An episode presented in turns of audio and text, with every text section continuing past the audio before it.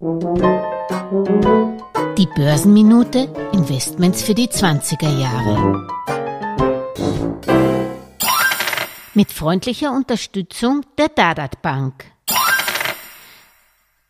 Atomenergie und Kohle werden jetzt wieder salonfähig, um während des unfassbaren Russland-Ukraine-Krieges die Versorgungssicherheit zu gewährleisten. Schließlich kommen normalerweise ein Viertel der EU-Rohölimporte und rund 40 Prozent der Erdgasimporte aus dem jetzt völlig isolierten kriegstreibenden Russland. Dem Energielieferanten Putin und seinem Terrorregime wird man sich künftig nicht mehr ausliefern wollen.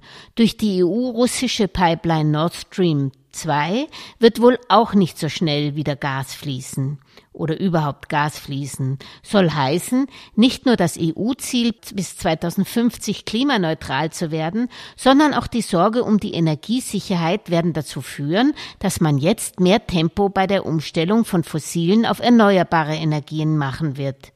Auch wenn Aktien aus der Sparte saubere Energien nach dem Hype 2020, Anfang 2021 in den letzten Monaten stark eingebüßt haben, macht es deshalb durchaus Sinn, bei seinen grünen Investments weiterhin einen langen Atem zu bewahren den man teilweise übrigens gar nicht benötigt. Die Aktie des dänischen Produzenten von Offshore-Windanlagen Orsted stieg alleine gestern über 10 Prozent. Seit Kriegsausbruch in der Ukraine vergangenen Donnerstag stieg die Orsted-Aktie um knapp 40 Prozent. Der deutsche Windkraftspezialist Nordex legte am Montag rund 14 Prozent zu.